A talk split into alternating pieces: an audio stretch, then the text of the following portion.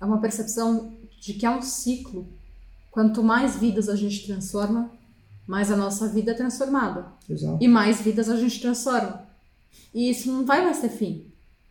Porque tem aquela frase que o Érico fala toda hora agora, né? Não, depois que você vê, você não consegue mais desver. Depois que você percebe a transformação positiva que você pode ter nas pessoas, você não consegue mais parar de fazer isso.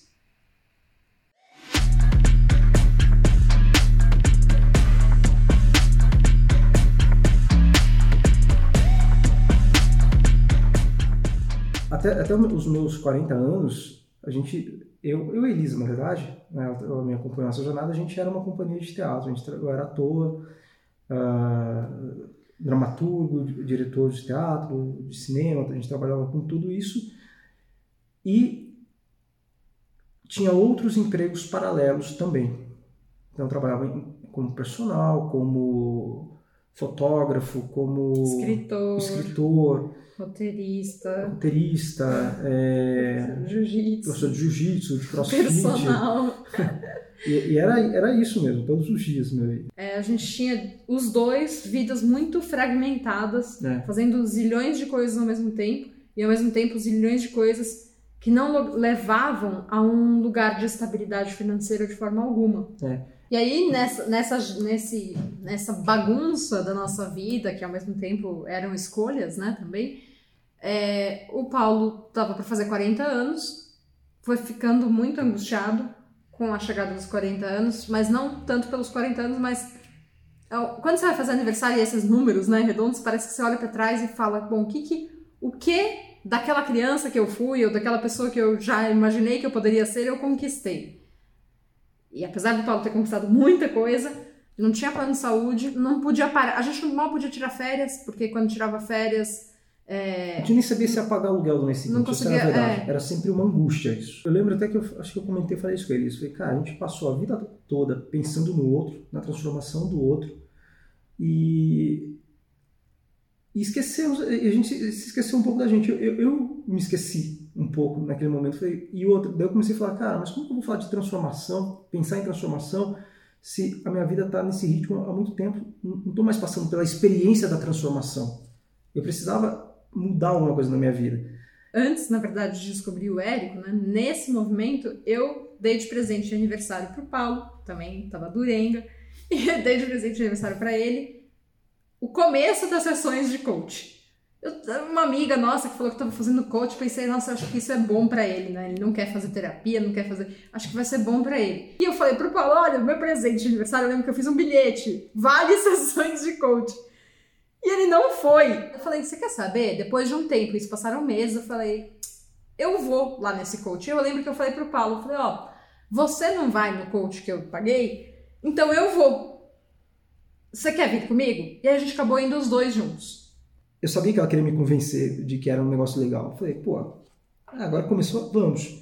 Daí fui na segunda, daí na terceira eu já levei o Érico, daí foi a hora que o cara Levou falou, o meu. É, eu falei, eu falei assim, pô, e aí, o que, que você acha desse Érico Rocha? Ele falou, meu, o cara é muito bom, é muito legal, é de verdade. Eu conheço pessoas que deram certo, daí eu comecei a dar atenção. Eu comecei a ver o fórum, eu ficava, meu, o que, que eu vou fazer? O que eu vou fazer? Se a gente sempre trabalhou com, com educação, a gente acredita na transformação das pessoas, eu, eu acredito que a gente vai impactar muito mais gente vindo para a internet, fazendo um curso na internet, não sei o que. Daí ela começou a me ouvir, começou com o Instagramzinho dela ali. Eu, eu falei pra ele, tudo bem, eu faço um Instagram, É, mas no Instagram eu vou falar sobre cultura francesa, francês e é, arte. É.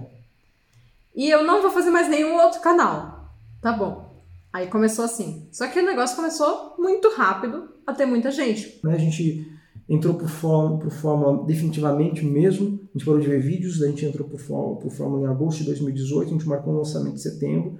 Feliz, agora não tem E mais eu descobri que volta. eu tava grávida em agosto também. É, Então foi tudo junto. com enjoo, vomitando, saindo as tripas. Falei, agora não tem mais como voltar, vamos embora. Eu ainda tava descrente. Eu tava achando que, falava, meu, sei lá, não acreditava A gente naquilo. não tinha feito seis em sete, É, né? Então, é, eu achava que não, não teria uma escala, que, ah, sei lá, aconteceu, a gente vendeu, tudo bem, blá, blá. Daí, no final do, do ano, a gente foi lá pro evento ao vivo, E em seguida a gente lançou o nosso primeiro, não, segundo lançamento interno e fizemos nosso primeiro 6 em 7. E daí se eu não me engano, março, acho que foi maio, maio a gente virou faixa preta.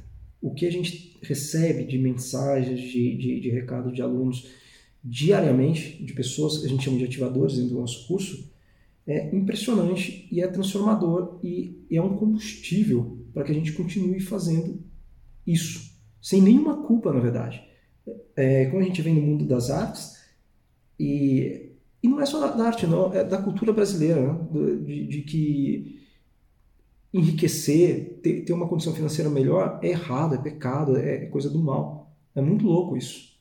Né? A nossa cultura ensina a gente a olhar para o outro e, e para o outro que está melhor do que a gente, financeiramente falando, né? porque é tão relativo falar sobre melhor, e, e, e, achar que o outro é responsável pela condição que eu estou neste momento. Ou que ele fez alguma coisa errada. que ele fez alguma coisa errada. Essa é a cultura brasileira. Então, ao invés da gente querer ir, ir até lá, a gente quer puxar a pessoa que está lá para trazer ela para a gente. É diferente. Então, quando eu ouço, eu vejo essas transformações do, dos alunos, eu falo, cara, que legal. Estamos fazendo, fizemos realmente a melhor escolha, a melhor escolha que poderíamos ter feito para a nossa vida. Sem medo, sem nenhum arrependimento, porque a gente está mostrando para as pessoas, fazendo as pessoas acreditarem, a darem um passo além na vida delas. É uma percepção de que é um ciclo. Quanto mais vidas a gente transforma, mais a nossa vida é transformada. Exato. E mais vidas a gente transforma. E isso não vai mais ter fim. Porque tem aquela frase que o Érico fala toda hora agora, né? Não, depois que você vê, você não consegue mais desver.